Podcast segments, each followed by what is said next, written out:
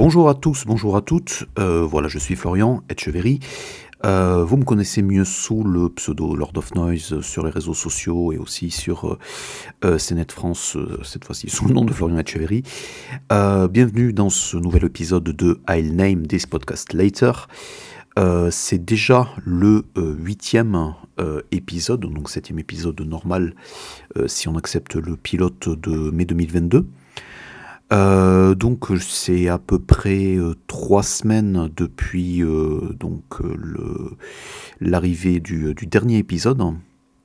Et là aujourd'hui on va enregistrer. enfin là, aujourd'hui on va parler, on va faire un, épisode qui va être un tout petit peu plus axé sur l'actualité, puisque même si c'est un podcast à forme libre, au fur et à mesure des, des numéros et des envies, il y a des des axes et des euh, thèmes en particulier qui se sont dégagés.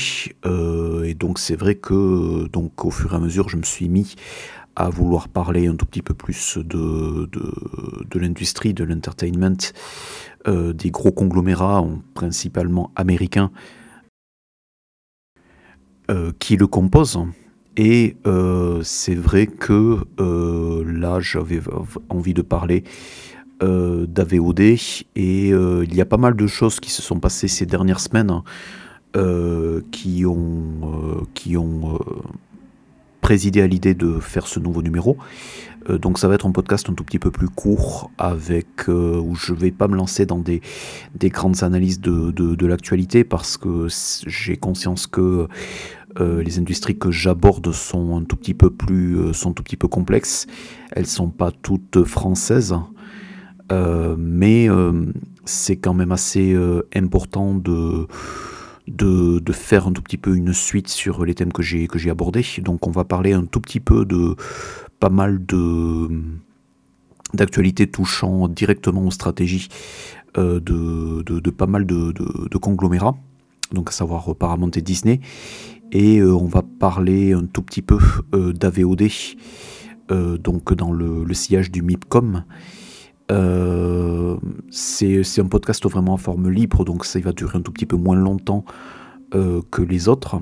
Euh, c'est aussi un numéro un tout petit peu de, hiatus, sachant que le prochain numéro va probablement être à nouveau un podcast donc de, lecture, un podcast entre guillemets fiche de lecture avec deux livres à thème autour de MySpace. que je n'ai pas encore lu puisque je n'ai même pas encore commandé, je les ai déjà choisis.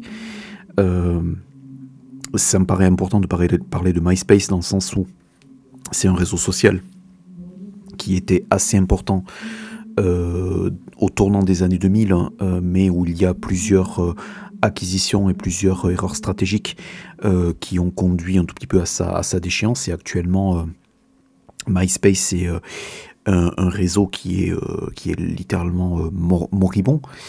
Euh, il y a bien eu une, tentative de relance il y a une petite dizaine d'années, mais euh, qui s'est soldée par un échec. Et euh, donc j'ai prévu de parler de deux livres.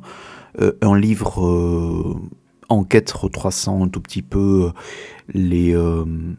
l'histoire de MySpace qui est paru qui est paru alors que le réseau jouissait encore d'une certaine popularité, et un livre paru cette année qui est plus sur un essai pour qui parle un tout petit peu euh, de, du rôle de MySpace dans le développement, euh, des, euh, dans le développement des artistes indépendants, puisque ça a été, ça a été une plateforme qui a vraiment aidé pas mal d'artistes non seulement à rentrer en relation avec les uns avec les autres, mais aussi à se, à se faire connaître et à fédérer une communauté bien avant Facebook, bien avant Twitter, bien avant Instagram.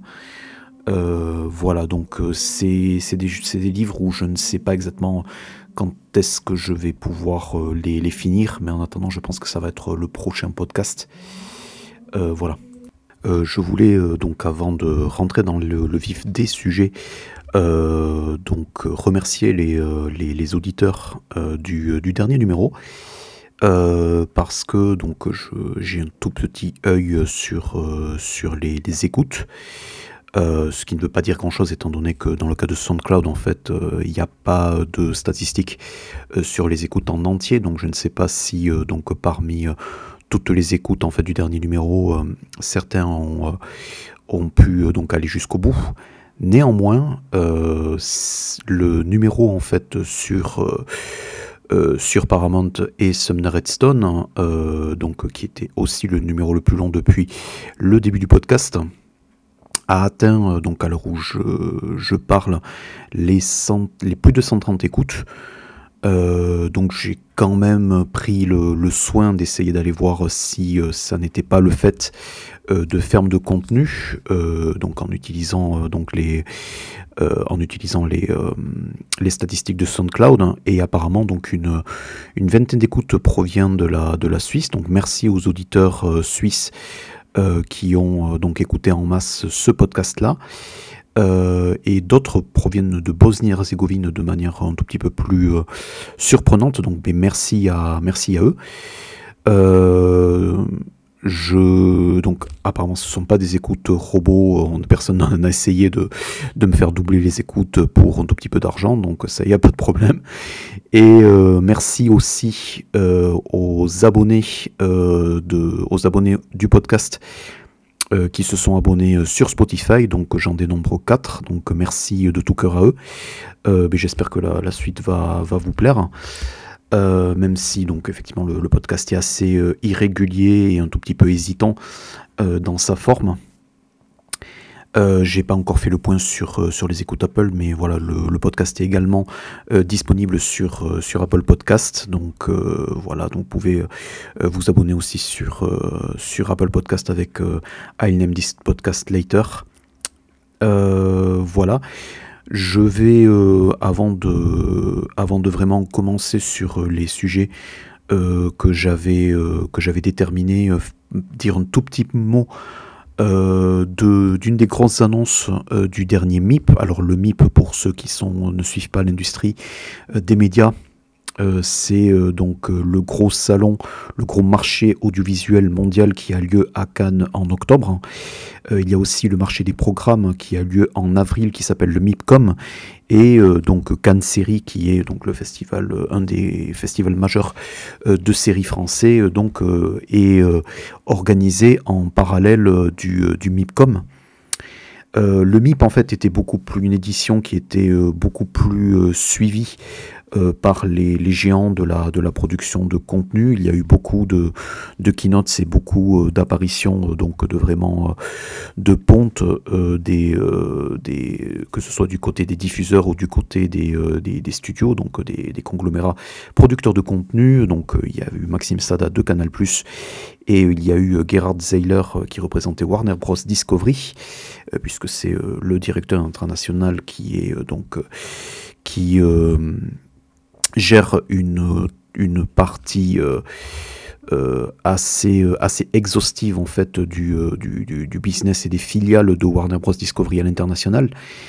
voilà, et donc pendant la keynote en fait de Warner Bros Discovery, un point a été fait sur les lancements de Max. Alors Max, c'est donc le nouveau nom donc depuis mai dernier euh, de HBO Max. Donc il y a eu le rebranding qui a été euh, annoncé par David Zaslav en personne. Et Max, donc, étant donné qu'il il y avait une redirection stratégique, il y a eu donc un changement de nom et aussi un changement de contenu. Donc maintenant, en plus d'avoir euh, le catalogue, euh, enfin l'ensemble des, euh, un catalogue représentatif de Warner Bros. Il y aura aussi donc le contenu représentatif de, Discovery. Et donc pour ça, donc les, les, déploiements internationaux a été suspendu pour plusieurs mois. il a même été abandonné dans plusieurs territoires clés. Euh, il y a quand même hein, euh, des euh, territoires en fait qui avaient HBO, donc qui étaient les territoires HBO Europe, qui sont passés ou qui s'apprêtent à passer sous bannière Max, donc entre cette année et l'année prochaine.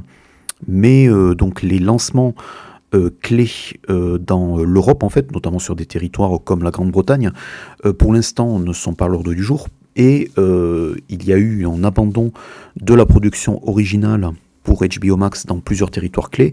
Il y a eu notamment une démission, enfin pas une démission, on va dire une, élimination du poste du, du, commissionnaire en fait, du, du chef euh, des productions HBO Europe en fait qui s'appelait Anthony Root et donc qui était avec HBO depuis une vingtaine d'années euh, qui est donc parti qui a donc quitté son poste et une grosse partie euh, des cadres en fait qui dépendaient de lui notamment en Europe centrale et en Scandinavie ont décidé également de, quitter, décidé de quitter leur poste, ce qui a engendré en fait un abandon pur et simple de la production de séries HBO Europe dans plusieurs marchés, sauf en Espagne, euh, où en fait euh, donc HBO est devenu Max en fait, euh, je crois l'année dernière ou en début d'année, et Max en fait doit, on va dire se battre dans un marché qui est très très compétitif, notamment avec Movistar Plus et avec Canal Plus Espagne.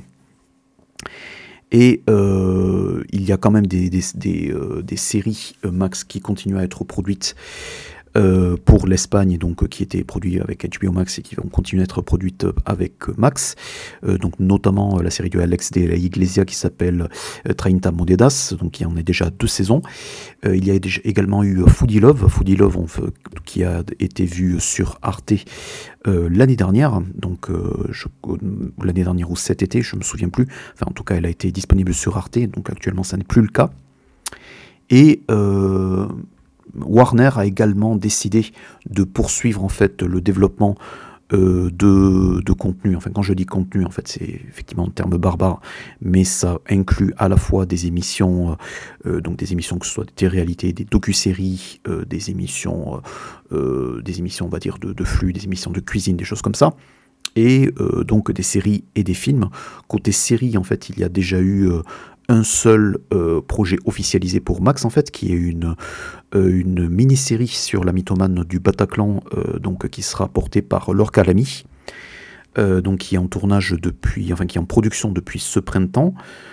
Et personnellement, je m'attendais assez, assez fort à ce que Max en fait se lance au printemps 2024 euh, aussi parce que Max en fait va porter pas mal de projets de séries euh, françaises hein, euh, premium. Ils ont donc engagé il y a deux ans Vera Peltekian qui était donc à la, fiction originale, à la création originale de Canal+. Donc il y a notamment Greenlighté, entre autres les, les revenants à l'époque, et donc qui, qui continue à superviser, on va dire, le développement et la production de contenu.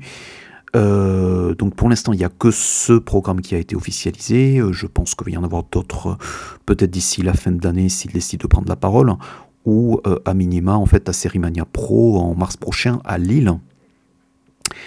Et donc, la grosse annonce pour Max, en fait, c'est le lancement à la fois en France et en, je crois, en Belgique hein, pour l'été 2024. Et l'été 2024, ça n'est pas une fenêtre innocente puisque euh, Max en fait va euh, à la fois porter donc un catalogue, mais également euh, donc un certain nombre de, chaînes linéaires, notamment Eurosport, puisque Eurosport en fait est sous la bannière Guide Discovery, et Eurosport a les droits partagés avec France Télévisions et quelques autres diffuseurs, enfin plutôt France Télévisions et Eurosport, des Jeux Olympiques de Paris. Et euh, donc les JO 2024, en fait, je pense, sont un produit euh, d'appel qui sont extrêmement forts euh, pour lancer Max, et je pense que c'est ce qui sera fait. Actuellement, donc depuis mars, depuis avril dernier, il y a donc le, le Pass Warner qui est, je pense, un bébé éprouvette en fait de ce que l'on va pouvoir trouver sur HBO Max, donc qui réunit donc en exclusivité à la fois les séries HBO mais aussi euh, donc toutes les chaînes linéaires et le contenu en replay, donc de TCM, de Warner euh, TV, de Boomerang, de Cartoon Network et des chaînes Discovery en fait, qui sont passées euh, en exclus sur le Pass Warner en fait, donc après la fin du contrat d'exclusivité avec SFR Altis. Et pour l'instant, il est exclusivement disponible sur Prime Video, à savoir que certains, que le, certains bundles de chaînes Warner sont disponibles à la fois sur Molotov et aussi avec les offres free, mais ça n'inclut pas le catalogue HBO. Donc en fait, pour avoir le catalogue HBO donc tel qu'il était sur OCS, puisque depuis juin-juillet, en fait, ils ont à nouveau remis la quasi-intégralité de ce qu'on pouvait trouver. Euh, même si c'est relativement euh, difficile à, rechercher euh, et à naviguer. Et donc pour avoir le catalogue HBO, il faut directement s'inscrire sur Prime. moi, donc c'était quelques, quelques petites explications que je devais avoir sur, sur Max. pour l'instant, il y a une longue route qui reste à faire, hein, aussi parce que le patron de la filiale française de Warner, en fait, Pierre Branco, a décidé de partir, donc son remplacement euh, euh, a été trouvé, mais il va gérer, enfin c'était quelqu'un qui gérait la zone asiatique, qui a été rappelé pour gérer la France et les territoires euh, francophones. donc c'est quelqu'un, bon pour l'instant, qui n'est pas, qui, enfin, qui est beaucoup moins connu que Pierre Branco, mais c'est quelqu'un qui va avoir pour tâche de lancer Max en France, ce qui implique aussi devoir avoir des accords de distribution notamment en fait avec les, euh, avec les fournisseurs d'accès, avec les FAI, puisque les, FAI, euh, que ce soit Bouygues, SFR ou Orange, ont euh, donc des offres télé donc sur lesquelles une majorité a Canal+. Et l'idée, ça serait que Max en fait puisse avoir un taux de pénétration avec ces abonnés-là de FAI plutôt que d'avoir une application standalone.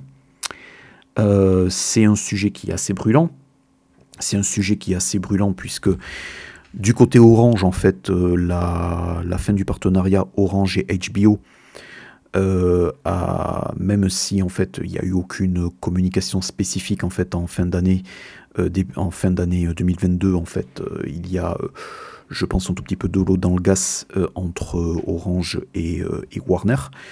donc, si accord de distribution il y a, peut-être ça sera vers d'autres d'autres choses que la, télé d'Orange. Tout ça, ça reste à voir. Euh, donc pour l'instant, ils ont environ euh, ils ont environ 9 mois euh, pour donc voilà fortifier leur catalogue, savoir également que faire du pass Warner. Donc de mon point de vue, je pense que le pass Warner va être converti en, max dès le lancement. Euh, je ne sais pas si la, tarification restera la même, puisque voilà, 9,99€ c'était quand même assez, assez bas. Mais euh, voilà, il y a quand même beaucoup, beaucoup de choses euh, qui restent à faire de, ce côté-là, et je pense qu'on devrait peut-être avoir des annonces au printemps prochain, qui sera probablement le prochain numéro vraiment actualité, suivant ce qui sera annoncé sur Max. Euh, voilà, donc ça c'était euh, ce que je voulais dire euh, sur, le lancement de Max en France. on n'en sait pas forcément beaucoup plus.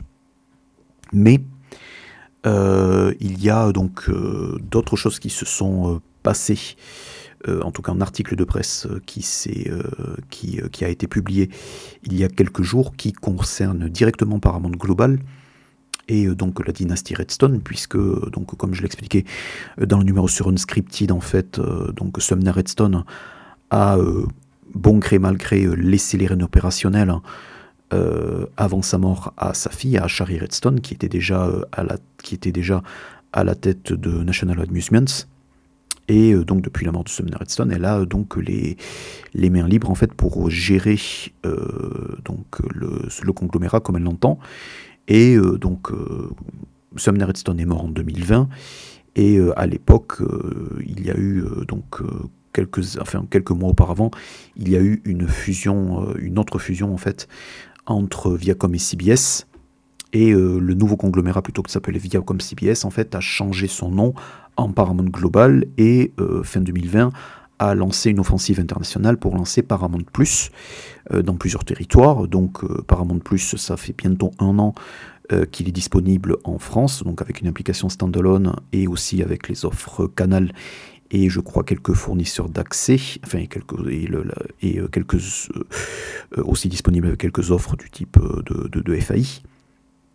Mais voilà, c'est quelque chose où les, les programmes et les lancements ont été plutôt, je dirais plutôt discrets. là, il y a pas mal de promotion qui est, fait, qui est faite sur l'arrivée de Top Gun Maverick.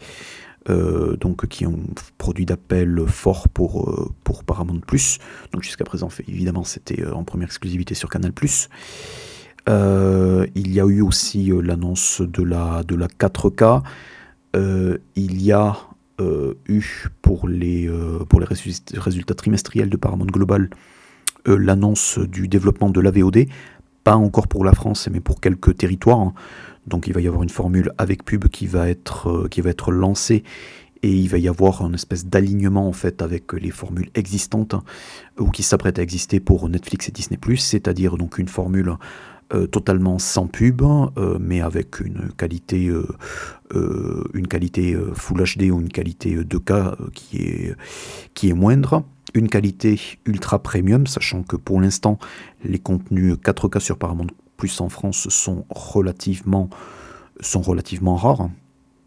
Euh, et euh, donc une formule avec pub qui sera un tout petit peu moins chère euh, et qui permettrait donc d'avoir un tout petit peu plus, un tout petit peu plus d'abonnés.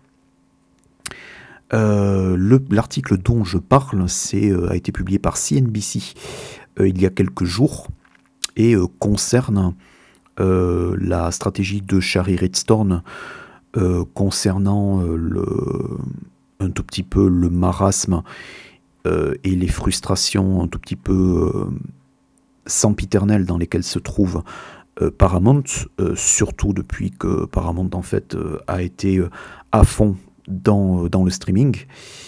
et donc cet article, pour ainsi dire, dit que Shari Redstone euh, dans des conversations privées, euh, souhaite à moyen terme revendre euh, Paramount donc à une tiers partie, donc soit se séparer de Paramount, et si elle ne peut pas se séparer de toute la compagnie, donc de Paramount Global, elle souhaite au moins revendre National Amusements. Donc National, National Amusements, on en a parlé assez longuement dans le dernier podcast, c'est un tout petit peu le, le, le, joyau de la couronne et le trésor de famille de Redstone, puisque c'est à partir de, de ça que, que, Redstone a fondé, que Sumner Redstone, son père, a fondé son empire, et c'est aussi avec ça que Sherry Redstone est un peu arrivé dans le business familial. Donc, euh, euh, dans les années 2000, comme je le disais dans le dernier numéro, elle gérait euh, pas mal de d'expansion en fait de National Amusements à l'international et notamment en Russie.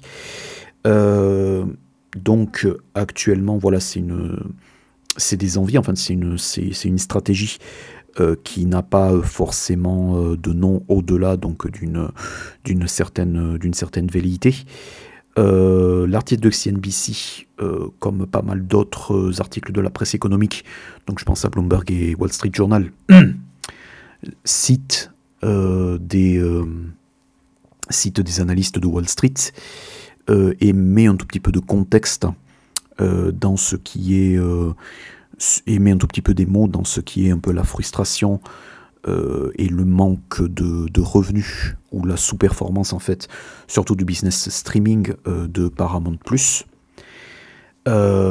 c'est vraiment le, nerf de la guerre, c'est que il y a eu une perte de revenus assez massive sur les deux derniers trimestres. Et Bob Bakish, qui était, euh, qui continue à être euh, donc un des cadres clés euh, de Paramount Global en fait, et donc à superviser, donc être le grand patron, tout petit peu comme David Zaslav de Paramount Global. sachant donc Sherry Redstone et la, la PDG du, du, conglomérat, mais Bob Bakish en fait est le patron de, de, Paramount Global dans sa globalité. Désolé pour, voilà, pour la répétition.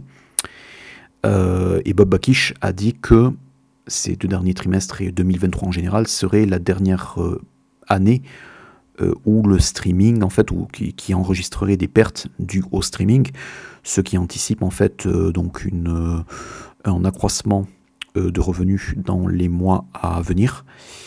en France, en tout cas, il y a donc un pari sur pas mal de, de, de séries événements qui ironiquement ne sont pas des séries événements issues du Serail. Par exemple, Paramount Plus pour la France a, a obtenu les droits euh, de Daryl Dixon, qui est euh, donc le spin-off de Walking Dead sur donc le personnage de, de, Daryl Dixon. Dixon. Euh, c'est la première série Walking Dead et la seule série Walking Dead qui est disponible sur Paramount Plus. Mais on parie que pour les gens qui n'auront pas piraté la série, ce sera vraiment un produit d'appel fort pour enregistrer des revenus sur le dernier trimestre. Euh, sachant que voilà, Daryl Dixon est une série euh, AMC qui, je crois, comme euh, toutes les autres séries de Walking Dead, est distribuée par E1, donc merci, vous pouvez me corriger si vous êtes sûr que ça n'est pas le cas. mais en tout cas, voilà, c'est quelque chose qu'ils ont été chercher à l'extérieur pour booster le profil de leur plateforme. On n'imagine pas tellement Disney Plus faire ça, mais voilà, le, voilà, à la guerre comme à la guerre, et voilà, le, les, séries phares ou les séries de franchise euh, qui ne sont pas alignés avec un studio ne courent pas les rues. Et donc euh, ça ouvrait la voie à avoir un coup comme euh, Walking Dead de Daryl Dixon. on aurait attendu la série sur, sur OCS, puisque OCS a aussi eu Tales of the Walking Dead et donc la fin de la série mère également, puisque la série mère est finie mais je pense que le, rachat avec Canal en fait n'a pas permis en fait de, continuer dans cette voie-là. Ça, c'est ce que je spécule. Je, ne suis pas euh, aux acquisitions de OCS. Euh, par ailleurs, OCS en fait a mis la, mis la main euh, sur une autre série AMC en fait qui est le spin-off de Orphan Black qui sera diffusé juste après Noël avec Kristen Ritter. Mais voilà, c'est Orphan Black étant une série science-fiction qui est légèrement plus de niche en fait que Walking Dead qu'ils ont accompagné euh, depuis euh, quasiment les, les, débuts.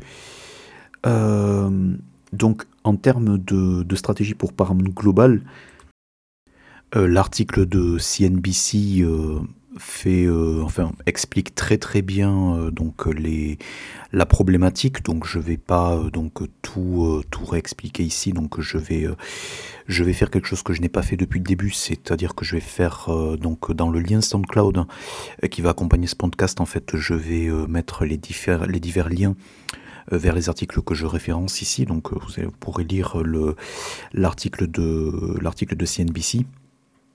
Le problème en fait avec Paramount, c'est que il pourrait se vendre en fait, mais le problème en fait est, que Paramount Plus en tant que plateforme de streaming est vue comme euh, trop petite et déployée dans beaucoup trop peu de territoires en fait pour se mesurer euh, aux géants qui sont, euh, Netflix et Disney, Disney et Prime Video. Et les, donc les analystes disent que en termes de contenu et en termes de droits sportifs, surtout les droits sportifs américains, euh, Paramount est effectivement géant et donc il peut continuer à être euh, une machine à cash, mais euh, les la stratégie en fait, étant donné qu'elle a été euh, très très conçue et exécutée à la hâte, elle a fait et le fait que donc comme Disney Paramount a parié vraiment sur le streaming par opposition à la, la production de contenu, et à la production donc de, de, séries, de, de télé-réalités, euh, de films pour euh, alimenter le catalogue et, alimenter les hits. Effectivement, ils ont eu des hits en fait sur les divers euh, sur les diverses chaînes linéaires et donc au cinéma, mais c'est pas assez pour que le, la compagnie en général plonge. Et donc lorsqu'il y a eu la, fusion Viacom CBS euh, la valorisation en fait était à 30 milliards de dollars et actuellement elle est à quelque chose comme 8 milliards de dollars, ce qui est vraiment une, une paille euh, quand on parle d'un conglomérat euh, hollywoodien international. c'est, ce qui est intéressant, c'est que l'article de CNBC positionne les GAFA comme un potentiel sauveur pour une partie des, une partie en fait de, du, contenu de, Paramount et euh, ce qui pourrait avoir euh, l'aval des antitrusts, c'est que euh, ni Amazon, ni Apple, ni Microsoft, ni même Google ne possèdent de chaînes de télévision. ce qui fait que c'est potentiellement de meilleurs, partenaires pour une revente par rapport à des, des, conglomérats médias qui sont un tout petit peu plus, voilà quoi, qui sont un tout petit peu plus dans, le sérail. et c'est aussi quelque chose où je enfin, où j'ai du mal à voir en fait quelle serait la stratégie ou quelle serait euh, vraiment l'intérêt pour euh, un Microsoft par exemple d'aller acquérir euh, une partie en fait de, Paramount en kit puisque en fait l'idée ça serait vraiment de, de, revendre, le studio et de revendre en fait les différentes composantes en fait de Paramount Global vraiment en kit petit à petit et c'est pour ça que donc je parlais, elle parlait de National Amusements euh, à être revendu indépendamment. Euh, et ça fait aussi écho au vieux serpent de mer en fait qui a encore euh, ressorti ces dernières semaines hein, avec les problèmes rencontrés par Bob Iger à Disney. On va en parler un tout petit peu plus loin. donc le fait que, que Bob Iger, le endgame en fait, est vraiment la, le, gros deal euh, qu'il voudrait préparer ou qui serait euh, une bonne, euh, une bonne manière de, se, de, prendre sa retraite, ça serait de faire, de, revendre Disney à Apple, ce qui est quelque chose qui est dans, les, dans les cordes ou une espèce de, grosse rumeur qui court depuis environ une dizaine d'années et qui n'a jamais été ni confirmée ni infirmée forcément par les deux parties. Euh, voilà, c'est à peu près ce que j'ai à dire. C'est vraiment des temps euh, incertains euh, du côté de, de, Paramount Global. Même si il y avait un hit international pour Paramount Global, donc à la mesure de par exemple Yellow Jackets pour Showtime, qui est actuellement enfin, diffusé en France d'abord sur Canal et ensuite sur Paramount Plus, ce qui empêche Paramount Plus de vraiment pouvoir euh, jouir du succès de la série comme euh, elle devrait. Euh, c'est vraiment des temps incertains et bien malin qui dira en fait comment le timing va se jouer si revente il y a. Je, potentiellement en 2024, Paramount Plus peut potentiellement se reprendre, aidé par notamment donc, le déploiement de la pub et de la, la VOD mais euh, ça va être euh, quelque chose d'assez euh, compliqué. En tout cas, la, l'autre news en fait sur Paramount qui est un tout petit, enfin c'est que la Paramount Plus est plutôt TV qui est donc la composante AVOD donc donc donc à la demande en fait plateforme à la demande avec pub accessible gratuitement euh, donc qui a été lancé euh, donc en France euh, il, y a, deux ans, donc même avant Paramount Plus.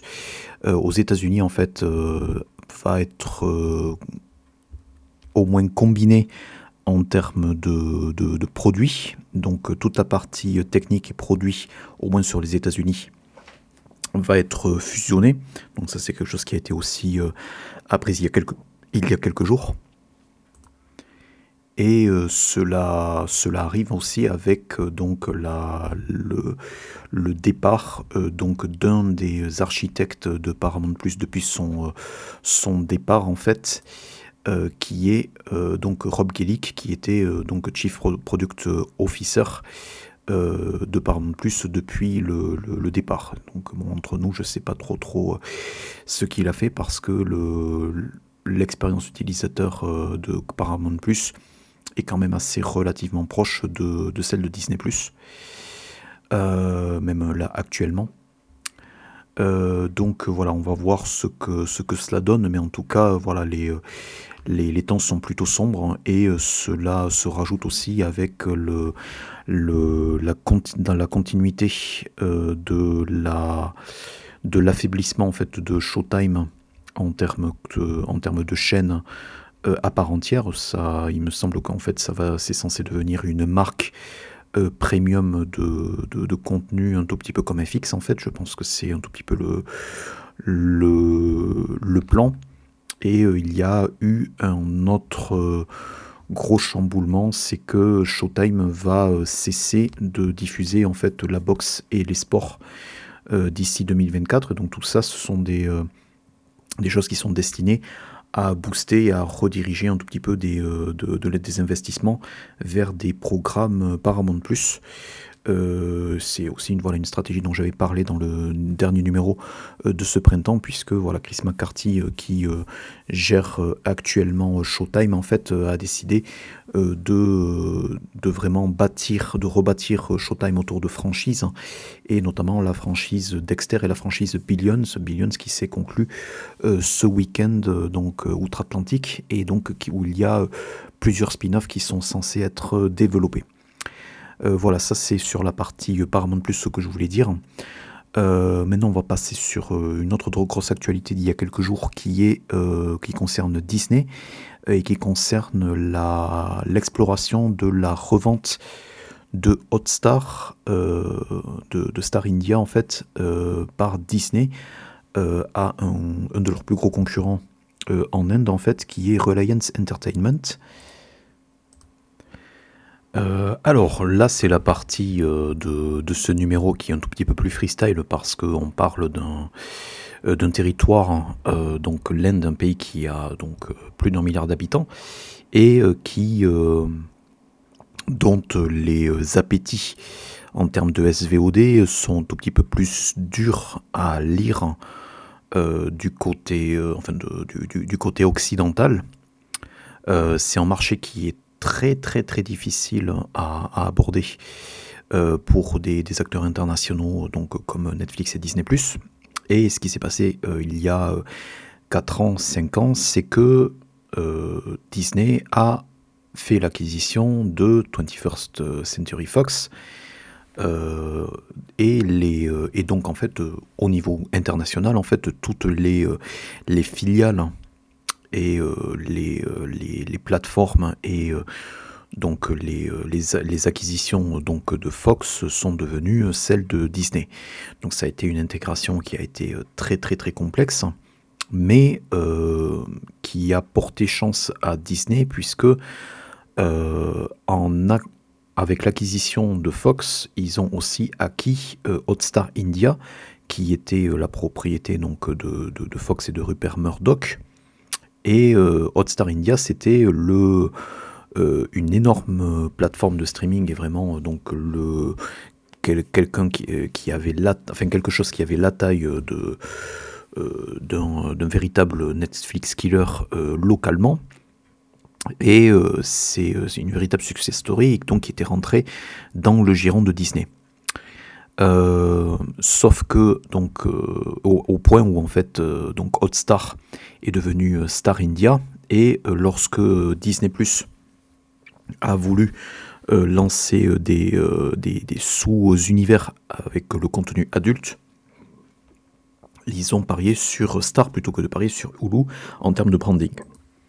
Et en 2023, donc 4 ans après, il y a donc le retour de, Bob Iger à la tête de Disney, euh, où il y a pas mal de, nuages qui s'accumulent en, termes de pertes, et euh, donc un tout petit peu comme Paramount Disney Plus euh, a perdu pas mal de pas mal d'argent avec son expansion internationale, et les, il y a pas mal d'abonnés qui ont été perdus au niveau de, Hotstar et ça s'est ressenti dans euh, les présentations de résultats euh, sur les derniers euh, trimestres.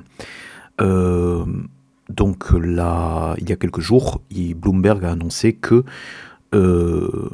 le Hotstar en fait allait être revendu à donc aux, concurrents directs de Disney sur, sur, sur l'end qui s'appelle Reliance Entertainment. Reliance Entertainment, en fait, c'est euh, un conglomérat indien qui a fait parler de lui parce que il a, il a actuellement en partenariat de plusieurs années euh, avec, euh, avec Amblin Partners, qui est donc le, la société de Steven Spielberg. Et en, l'occurrence, ils ont confinancé une grosse partie du line-up DreamWorks et Amblin sur les, derniers, euh, sur les dernières années, ce qui fait que donc, lorsque vous voyez au générique euh, Reliance, en fait, au, générique de certains films de Spielberg, c'est donc, donc eux, c'est ce conglomérat indien qui a euh, donc cette, cette velléité internationale et donc qui ont été un des investisseurs auprès de, auprès de Amblin Partners. Et donc là, ils vont récupérer apparemment, si le deal est annoncé dans, dans les prochains mois, Hotstar. Ce que ça dit en fait de de, Disney, c'est que euh, ils sont en pleine, euh, en pleine panique et on va dire Iger est en plein dégraissage euh, de, son conglomérat pour être redirigé vers des vers vraiment de la production de contenu et les les la division parc à thème qui n'a jamais enfin qui qui euh, n'a jamais euh, vraiment perdu de son intérêt en termes de, machine à cash. Mais euh, naviguer en fait la, la, la profitabilité de Disney Plus à l'international, c'est quelque chose qui va être assez compliqué. Il y a un déploiement qui va se faire dans deux semaines en France de, la, de la pub, en fait, de formule avec pub. Et dans le même temps, en fait, il va y avoir une augmentation de prix euh, pour les formules premium et les formules 4K. Euh, donc ce qui va rapprocher euh, Disney Plus dans le modèle à la Netflix. mais en plus de ça, les abonnés de Disney Plus ne vont pas échapper à la pub, même s'ils ont une formule sans pub, puisque il y aurait apparemment des autopromos de quelques secondes qui seraient lancés avant les programmes de Disney+. Et ce seraient des autopromos qui seraient soit pour euh, Disneyland Paris, soit pour euh, des films Disney au cinéma, des choses comme ça. Euh, l'idée, en fait, est que, en, termes de, en termes de stratégie, que l'abonné à Disney+, voit la plateforme un tout petit peu comme une plateforme d'entrée pour pouvoir consommer et pouvoir être amené à euh, consommer d'autres produits Disney. Euh, et donc, ça serait euh, donc Disney Plus serait donc une plateforme sandwich pour d'autres produits. C'est, on va dire, je dis pas que c'est un aveu d'échec. C'est le, le, problème, c'est que voilà le les, les, contenus exclusifs en fait de Disney Plus n'ont pas été vraiment très très bien reçu par le public sur cette année. Donc je pense notamment euh, au flop public euh, de Secret Invasion, donc qui est la, série Marvel. Euh, et honnêtement, voilà, Disney Plus a clairement besoin de, pas mal de hits pour continuer, on va dire, à être, à être profitable. Et c'est pas quelque chose qui a, qui a été fait. Donc même moi, euh, au, niveau de la, au niveau des ajouts euh, catalogue et au niveau des ajouts de la plateforme, en fait, il y a eu euh, beaucoup de, de ralentissement. Et même par rapport au premier mois de, Disney ⁇ suite donc au retrait massif de, de contenus originaux pour pouvoir économiser.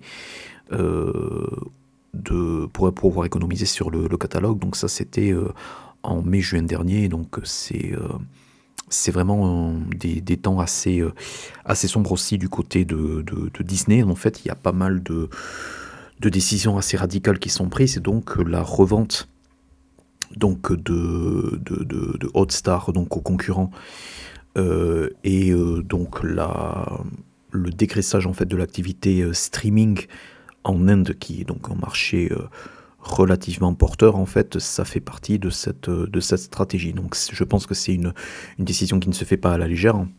Et euh, cela s'ajoute en fait euh, à l'exploration euh, de la revente donc des chaînes linéaires de Disney, donc à savoir ABC.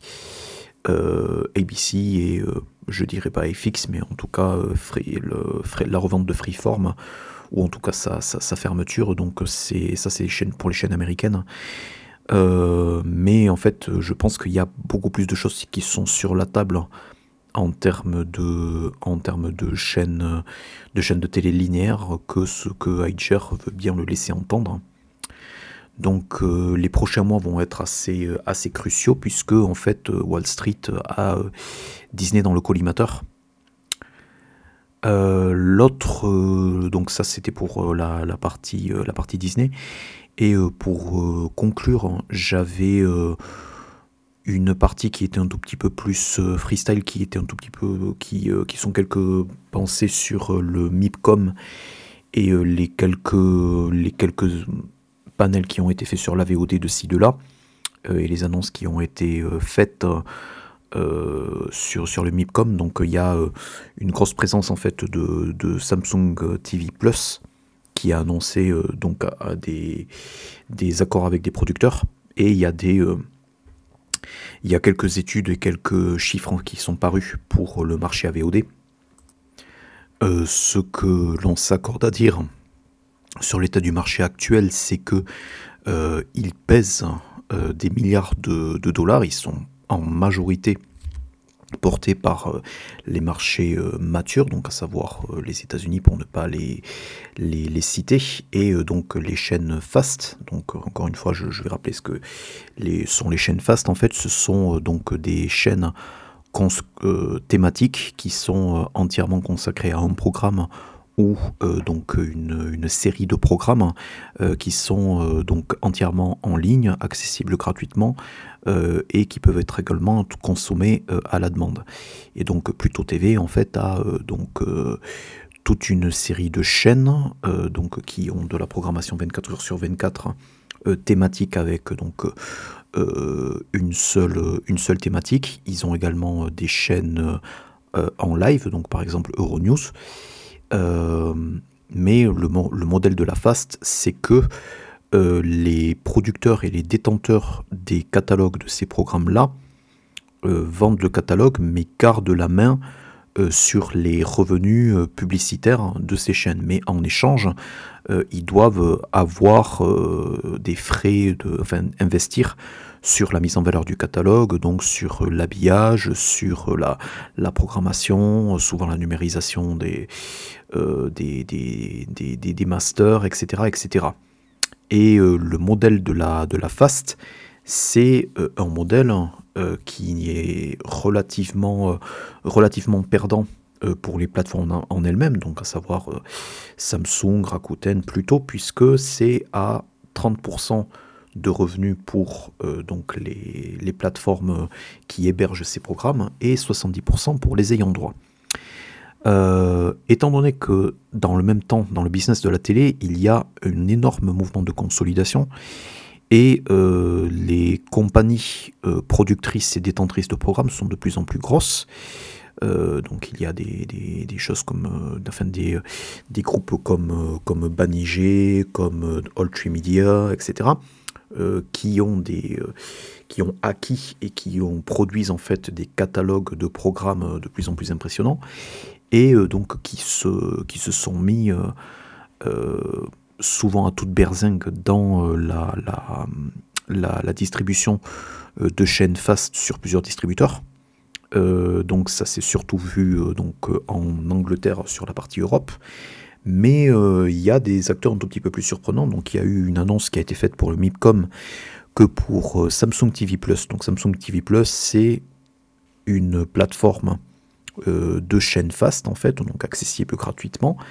Euh, il y en a donc plusieurs centaines euh, qui fédèrent également euh, des, des, chaînes qui sont disponibles sur, sur d'autres plateformes. Donc par exemple les chaînes Rakuten TV, pour la plupart sont également reprises sur Samsung TV Plus. Et euh, Webedia, euh, donc, euh, qui est l'éditeur de sites en ligne, a décidé de lancer plusieurs programmes vidéo exclusivement sur Samsung TV. Et donc des, des, émissions web en fait qui sont produites comme, comme Popcorn, comme des choses comme ça. et donc Épicurieux, donc, qui est la, la, nouvelle chaîne de Jamie Gourmand, etc. Et ça, c'est un, deal d'exclusivité qui est encore relativement rare hein, dans le secteur tout simplement parce que euh, l'idée c'est que euh, les catalogues en fait se baladent un tout petit peu partout et que plus il y a de plateformes pour accueillir les programmes, mieux c'est. Euh, c'est pour ça que par exemple le catalogue Sony Pictures en fait, ça on va en reparler un tout petit peu plus loin, euh, tourne sur plusieurs plateformes à la fois, donc elle tourne sur Rakuten, tourne, sur Sisplay, tourne sur MyTF1 et ils sont assez agnostiques en termes de présence de leurs films et de leurs séries sur les, sur les plateformes AVOD, donc avec pub accessible gratuitement. Donc, et il y a une étude, donc je vais mettre le lien qui a été faite par donc Médiamétrie NPA Conseil sur les revenus euh, des chaînes FAST sur 2022 et les estimations sont à environ 15 millions d'euros. Ce qui est, on va en convenir, une grosse paille, mais euh, qui est pas inintéressant en termes de développement du marché, puisque dans le même temps, euh, il recense 77 éditeurs différents pour 292 chaînes FAST, donc près de 300 diffusées en langue française. Et euh, il y a 18 éditeurs qui pèsent à eux seuls, en termes de revenus et de chiffre d'affaires, 80% de l'offre. Euh, et le, premier euh, fournisseur de programmes de, ça, ce sont Media One en fait. Et Media One, donc, ils ont fourni à Plutôt Télé, donc, avec un deal, pas mal de, de, programmes, on va dire, nostalgiques. Donc, le Club Dorothée, Shérif, Les Filles d'à côté. Ils ont aussi les droits de Alerte à Malibu. et c'est quelque chose qui, en termes de, potentiel, est toujours là. Mais, et il y a un gros mais, euh, que ce soit pour MyTF1 ou que ce soit pour Sisplay, qui sont les acteurs, euh, qui sont euh, les, les, plateformes AVOD, on va dire phares, qui, ont, qui sont à la base des plateformes de replay des programmes TF1 et M6 et qui se sont, qui se sont on va dire, démultipliés en fait sur les dernières années euh, pour accueillir énormément de, programmes à la demande et qui ont aussi un système de chaîne 24 heures sur 24 pour euh, mettre en valeur ces programmes-là. Euh, ces, plateformes-là, en fait, le revenu pub qui va être issu de ces plateformes ne va pas être, va être beaucoup trop faible pour compenser la perte des recettes publicitaires qui sont, qui, sont vraiment réelles. Et donc, il y a des, pertes de recettes publicitaires qui sont de l'ordre de 5% par an. Euh, et euh, comme le marché est en train de, se, de, vraiment baisser, en fait, il y a, euh, donc je ne dis pas qu'il n'y a pas panique à mais il y a vraiment une, opportunité qui est saisie par les, par les TF1 et les M6 d'aller chercher vraiment des, revenus avec, ce système de chaîne fast.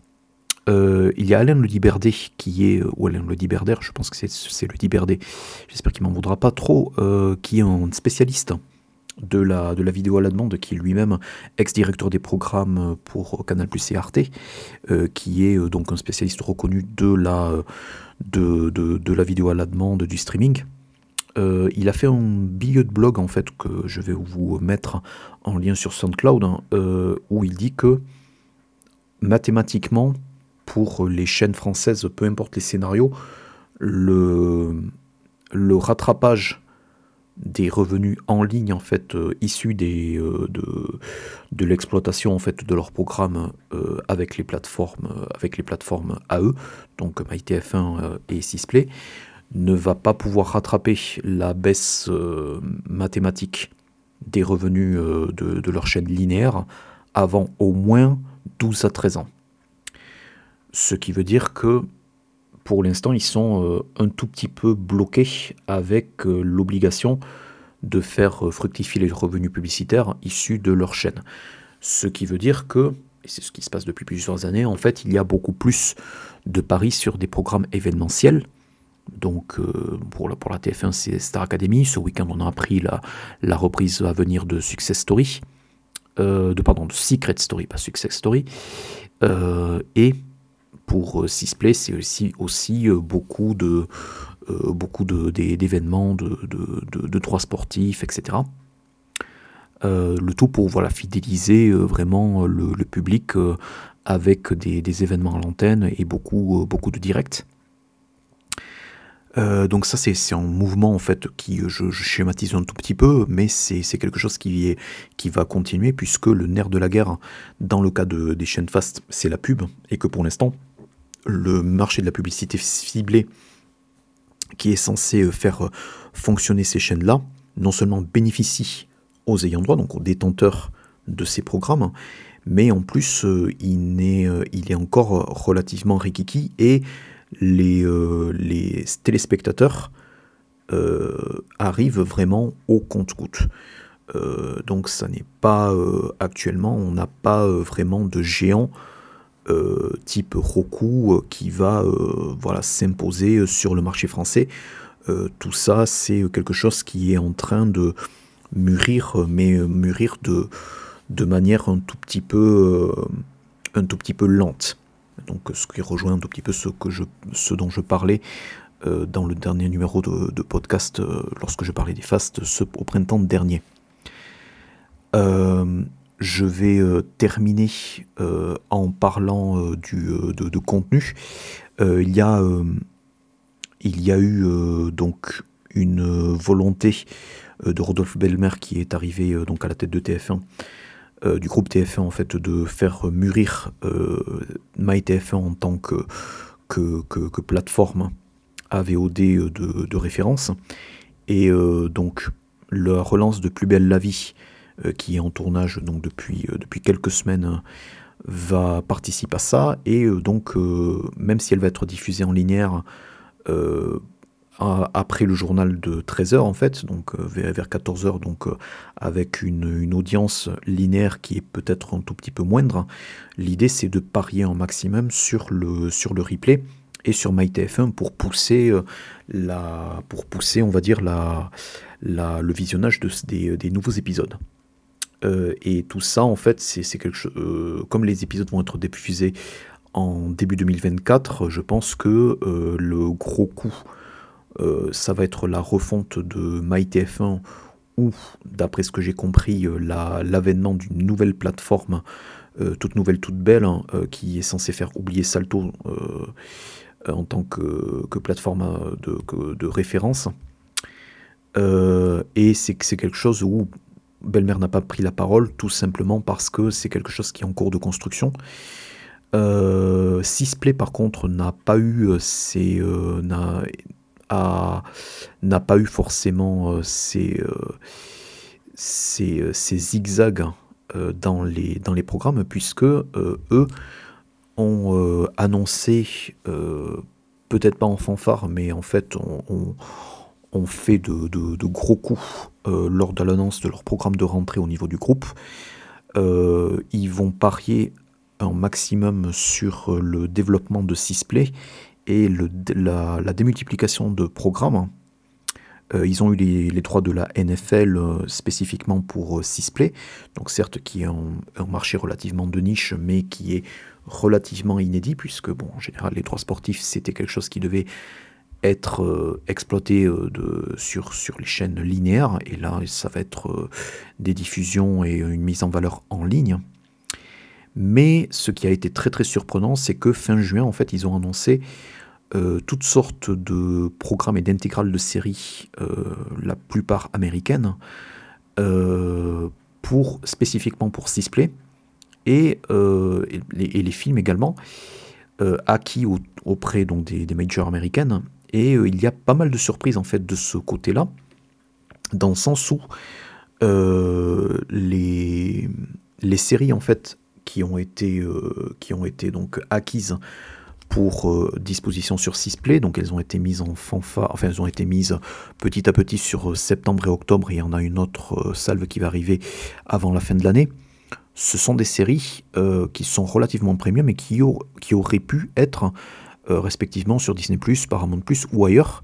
donc je pense notamment à Roswell, je pense à des séries euh, qui ont été conçus pour des plateformes premium en fait comme euh, euh, Tell Me Your Story ou La Quatrième Dimension qui était donc du, issu du catalogue CBS All Access qui ensuite est devenu Paramount Plus et c'est des séries qui ne sont pas respectivement disponibles sur Paramount Plus ou ou, ou Disney Roswell il y a peut-être une, idée c'est que la série n'a jamais été remasterisée en HD, euh, ce qui, au jour d'aujourd'hui, fait perdre de la valeur euh, au programme. Mais apparemment, c'était quelque chose qui était euh, relativement bien pour Sisplay. il y a aussi du back catalogue FX, donc qui a été mis en ligne sur Sisplay, ce qui est assez surprenant puisqu'on penserait que voilà Disney Plus et Star fédérerait la majorité du catalogue FX, et ça n'est pas le cas, donc ils ont mis Dirt et Tyrant pour l'instant en exclusivité sur Sisplay.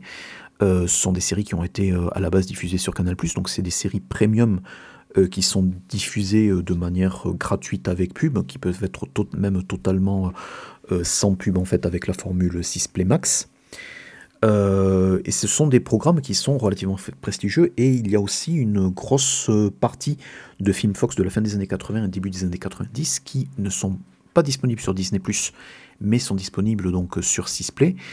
Euh, donc on pense notamment, euh, je pense au, cercle, des prouettes disparues, euh, à Hot Shots 2, à pas mal de, films Fox. donc tout ça en fait est assez surprenant. C'est quelque chose en fait qui positionne Sisplay comme une plateforme remplie de, de curiosité. Euh, notamment, il y a euh, plusieurs euh, séries qui, ont, qui, ont été, étaient totalement inédites et qui ont été mises à la demande. donc, je pense notamment à Strange Angel qui compte deux saisons et donc qui a été mise totalement, totalement par hasard sur, sur Sisplay alors que je, ne l'attendais absolument pas en France, étant donné qu'elle a été annulée sans phare il y a quelques années et qu'elle n'a jamais trouvé diffuseur jusque-là. Euh, et du côté de MyTF1, en fait, euh, il, y a, euh, il y a plusieurs films qui sont mis en replay pour 7, 7, ou 30 jours. Mais il y a aussi quelques séries assez intéressantes, comme les deux premières saisons de Unreal. Et il y a aussi All American qui, depuis la fin de Salto, a trouvé refuge sur MyTF1, à ceci près que, et là c'est une petite curiosité, les quatre saisons de All American sont, ne sont pas disponibles euh, gratuitement, elles sont uniquement disponibles à ceux qui font l'effort de s'abonner à la formule sans pub de MyTF1 qui s'appelle MyTF1 Max. Et euh, c'est euh, comme cela en fait qu'on peut avoir accès donc à l'intégrale de l'American. tout ça en fait est plein de potentiel et Sony Pictures qui est un des, euh, un des précurseurs euh, du marché AVOD, puisque ça a été parmi les premiers à euh, vendre leur catalogue de films et à faire tourner leur catalogue de films avec de la pub. Donc ça, c'était l'an dernier, en fait. donc que ce soit pour Sisplay ou que ce soit pour MyTF1, c'est quelque chose où ils n'ont pas eu trop trop de problèmes à le faire. Et ils, ont, ils font tourner leur leur catalogue série euh, sur un tout petit peu toutes les plateformes. Et ça, ça peut receler des surprises. Et donc en me baladant euh, sur euh, Mango et donc qui est apparemment devenu Molotov Channel en fait donc qui est Molotov qui est donc la, la, la, plateforme de replay qui a été acquise par Fubo euh, Mango, en fait, c'est une, une plateforme AVOD donc qui, a, qui fonctionne à peu près euh, sur, le, même, sur le même euh, modèle. Donc, il y, a, pas mal de replays, il y a des formules de, de, chaîne, à la, chaîne à la demande, donc entièrement passant par, par les applis web et, mobile. ils ont toute une, toute une sorte de d'offres télé, donc over the top de, de, chaînes, et ils ont des chaînes gratuites et euh, donc tout un pan de, de, contenu gratuit, de films et des séries à la demande, ou films et des séries euh, en channel 24h sur 24. Et parmi ceux-là, on trouve des curiosités de séries comme par exemple l'intégrale de la Ma sorcière bien aimée, donc la série qui a été longtemps rediffusée sur, sur M6. l'intégrale de The Shield qui à ma connaissance est maintenant à la fois sur Molotov, sur MyTF1 Max et sur Sisplay. Euh, c'est quand même une série FX euh, assez, assez phare. Et euh, ça, ça bouleverse un tout petit peu ce que l'on pensait possible puisque donc à l'époque où, où la série était diffusée en fait elle, défrayait la chronique et on se souvient encore que la, la première diffusion hors Canal Plus est faite sur France 3 à des horaires à des horaires pas possibles. Donc le fait de l'avoir disponible de manière aussi, euh, aussi large euh, est quelque chose qui est euh, un tout petit peu surprenant. et du côté de Molotov, en fait, on a deux intégrales de séries annulées d'il y a quelques années. Donc il y a Panam, qui est une des premières séries où a joué Margot Robbie avant qu'elle explose en fait avec le, Loup de Wall Street. donc une série en 17 épisodes qui a été produite par Sony et qui a été diffusée sur TF1. Et il y a aussi l'intégrale de The Last Resort avec, avec André Brouwer. Brouwer.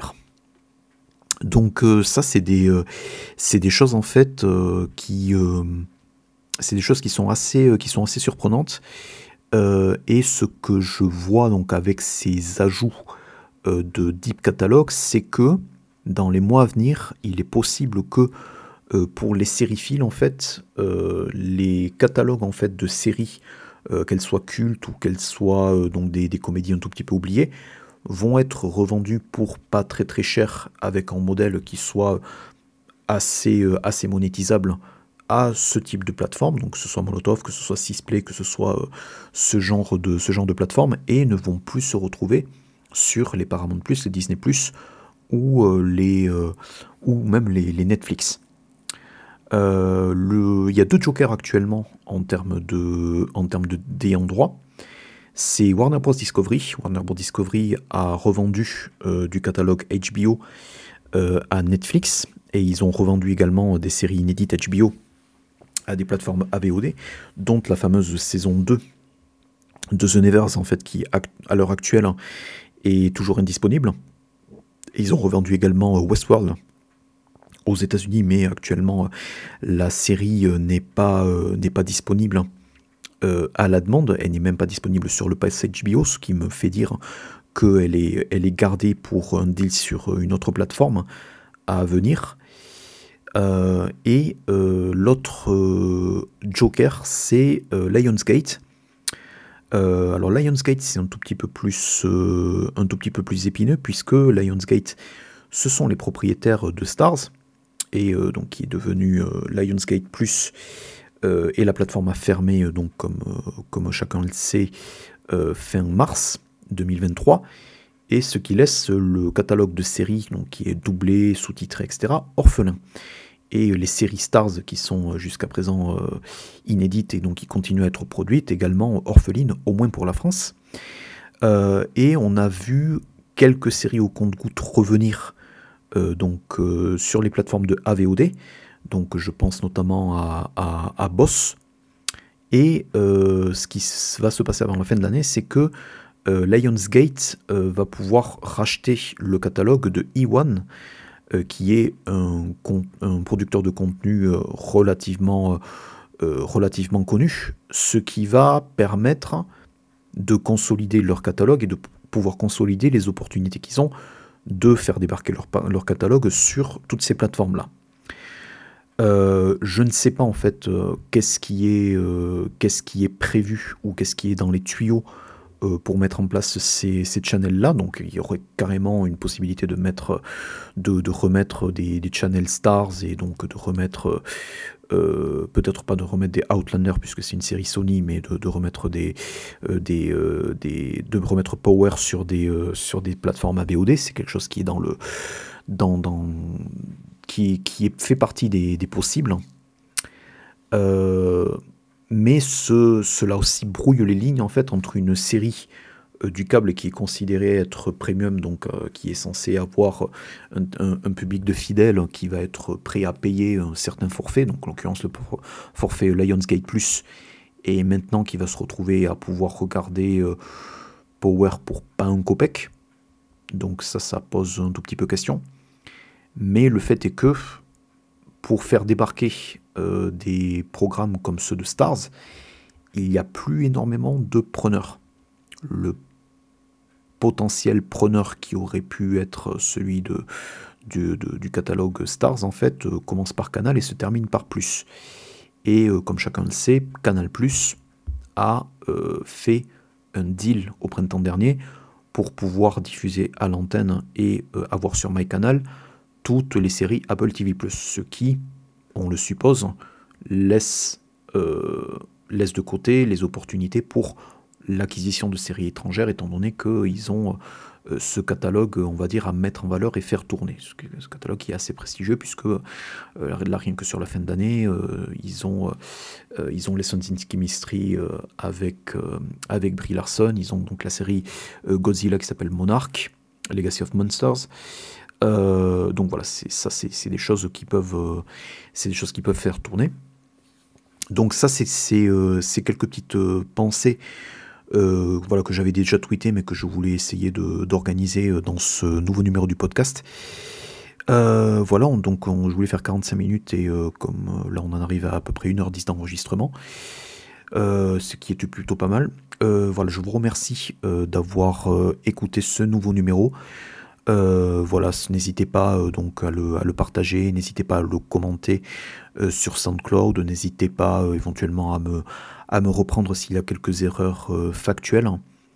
voilà, je vais mettre pas mal de liens en rapport avec, avec ce numéro, donc dans la description SoundCloud de ce numéro. Euh, comme les autres numéros, il va être également être mis à disposition sur Spotify euh, et euh, Apple Podcast. Donc voilà, vous pouvez vous abonner et donc être au courant des prochains numéros. J'espère pouvoir enregistrer un nouveau numéro avant la fin de l'année, mais de manière plus réaliste, je pense que ça ne sera pas avant 2024. je vous remercie en tout cas de, votre fidélité et j'espère que voilà, vous aurez appris ou vous aurez ou que quelques-uns de, des, pistes de ce podcast vous auront donné un tout petit peu de manière à réfléchir, un tout petit peu de perspective. C'est aussi pour ça que, je l'enregistre. Voilà. Euh, merci beaucoup et je l'espère à très vite.